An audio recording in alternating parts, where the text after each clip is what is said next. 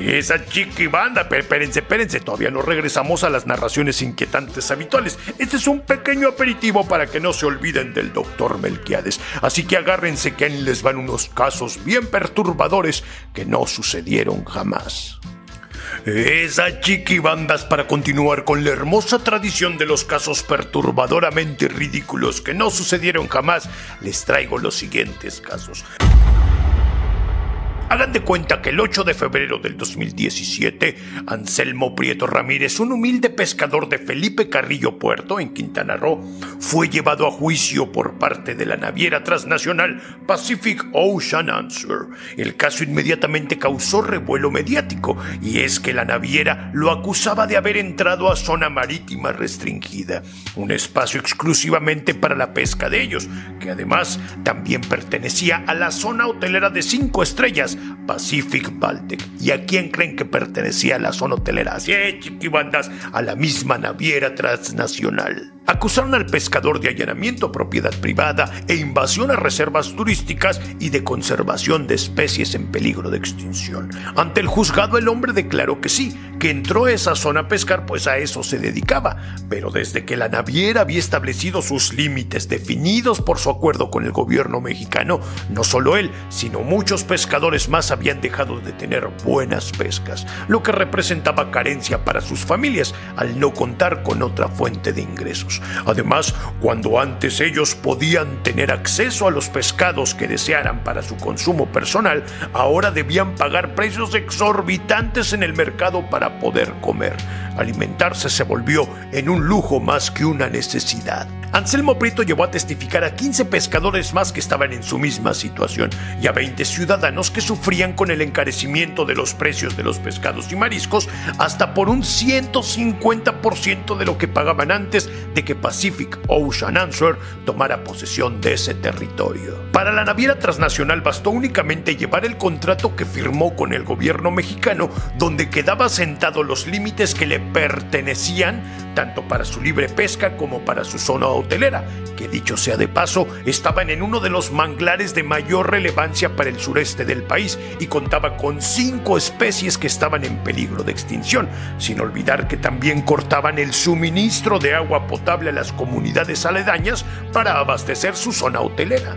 El juicio concluyó a favor de Pacific Ocean Answer. Sí, cómo no, que a pesar de demostrar el mal que estaban ocasionando, el contrato le daba todo el derecho de hacer a placer cuanto quisieran con ese territorio del que dependían miles de familias. Anselmo Prieto se le dictó una sentencia de ocho años en prisión, un año por cada pez que tomó en propiedad privada. Y a muchos de los otros pescadores afectados se les ofreció trabajar por medio de un outsourcing para la naviera donde recibirían como sueldo una tercera parte de lo que ganaban antes como pescadores.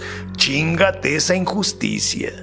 Y continuando con más casos perturbadoramente ridículos que no sucedieron jamás, ahí les va el siguiente caso. El 18 de diciembre del 2021, el doctor Yuri Brachenko, el único tripulante de la sonda espacial Destiny and Fate, interceptó una señal proveniente del espacio no explorado. En cuanto la recibió, comenzó a hacer cálculos para estimar desde dónde podría ser emitida y los años que llevaba viajando en el espacio. A su vez, intentó contactar a los físicos y doctores de Roscosmos para que en conjunto pudieran descifrar el mensaje, pero nadie respondió al llamado. Continuó insistiendo y a falta de respuesta se dio a la tarea de él mismo intentar interpretar esa serie de ruidos que a la primera escucha parecían no tener sentido. No podría desistir, así que insistió para entablar comunicación con la Tierra, pero todo intento fue fallido.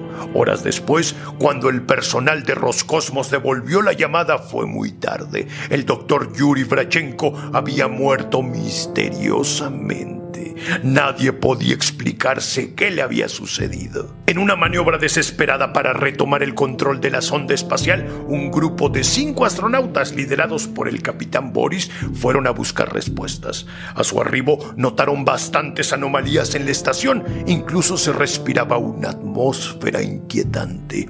La nueva tripulación dio el recorrido de rutina para verificar que la trayectoria continuará con su recorrido ya establecido, revisando niveles cualquier tipo de falla o avería en la estación, pero todo aparentemente estaba en perfecto estado, excepto por los rayones hechos en toda la sala de mando que, visto desde cierto ángulo, formaban una figura inquietante. El cuerpo del doctor Yuri fue encontrado sobre la silla de control, enfrente del monitor en el que estaba jugando solitario, y en segundo plano, ah, picarón, tenía abierta una página de muchachas buena onda, y en tercer plano estaba abierto el decodificador de imágenes al que había sometido la señal que interceptó. Lo que el capitán Boris vio le heló la sangre. En el monitor apareció la misma figura pintada en la sala de mando, una capaz de arrastrar a la locura al más cuerdo. Sin embargo, el mensaje estaba incompleto, el resto se lo había llevado el doctor Yuri a la tumba. Nunca nadie sabría qué nos querían decir. Y tal vez para ese punto se estén preguntando, ¿y cómo murió el capitán Yuri? Ah, pues hagan de cuenta que se estaba echando unas pasitas cubiertas de chocolate y chinga, su una se le fue de lado. Ay, murió de asfixia, pobrecito. Y lo peor es que las pinches pasitas ya estaban bien rancias. No, no, no. Pues no nos queda de otra más que vivir con la duda de qué tipo de amenaza se avecinaba a la Tierra. Y continuando con más casos perturbadoramente ridículos que no sucedieron jamás, ahí les va el siguiente. El 21 de junio del 2023. Ya ven, es un dato perturbador del futuro. Un hombre llegó a la clínica Nuestra Señora de la Sanación en Morelia, Michoacán. Estaba muy mal herido, con mordeduras en todo el cuerpo y lo único que podía decir, pues traía la tráquea toda deshecha, era perros, perros y el poco tiempo murió. Pero la cosa no acaba ahí, porque ese mismo día en miles de clínicas y hospitales, no solo del país, sino a nivel mundial, se reportaron ataques similares. Los perros habían perdido el control, al menos los callejeros. La población mundial entró en pánico, todos sin excepción tuvieron que resguardarse, ya fuera en sus trabajos o en sus hogares. Nadie debía estar en las calles a menos que quisieran ser atacados. El epidemiólogo alemán Tobias Weber, que se encontraba en México debido a un simposio que se celebró en esta ciudad dos días antes, se volvió a reunir de manera urgente con todos los especialistas disponibles en la ciudad. Además, citó también a tres experimentados veterinarios y al secretario de salud.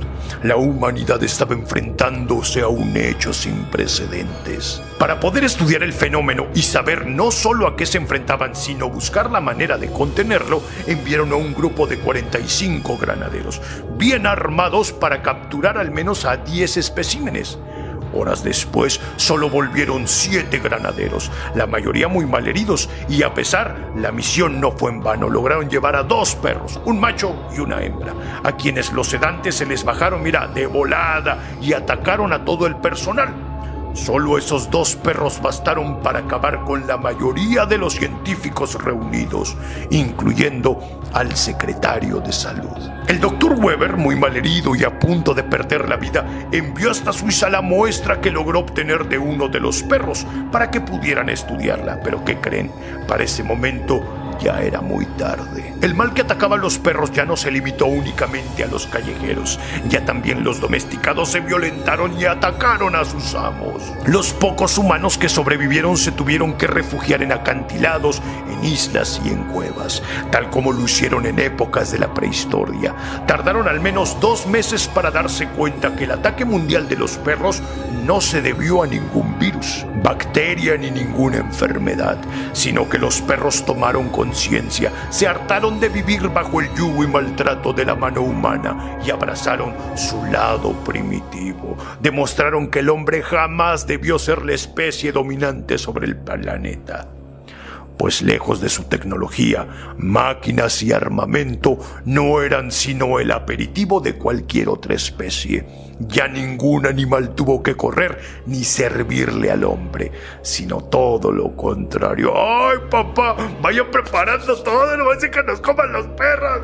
¡Ay, chiquibandas, qué buenos datos! No, hombre, ya me hacía falta subir material nuevo. Pues ahí está, chiquibandas, para que no se olviden de mí. Seguimos al pendiente y no se olviden de seguirme en todas mis redes sociales donde estoy subiendo alto material. Ustedes aguanten, aguanten que se avecina una temporada, una novena, novena temporada bien chidota. Les mando besos bien cósmicos mutantes para que se vaya, para que se vayan a leer. No, pues ya vayan a hacer lo que quieran.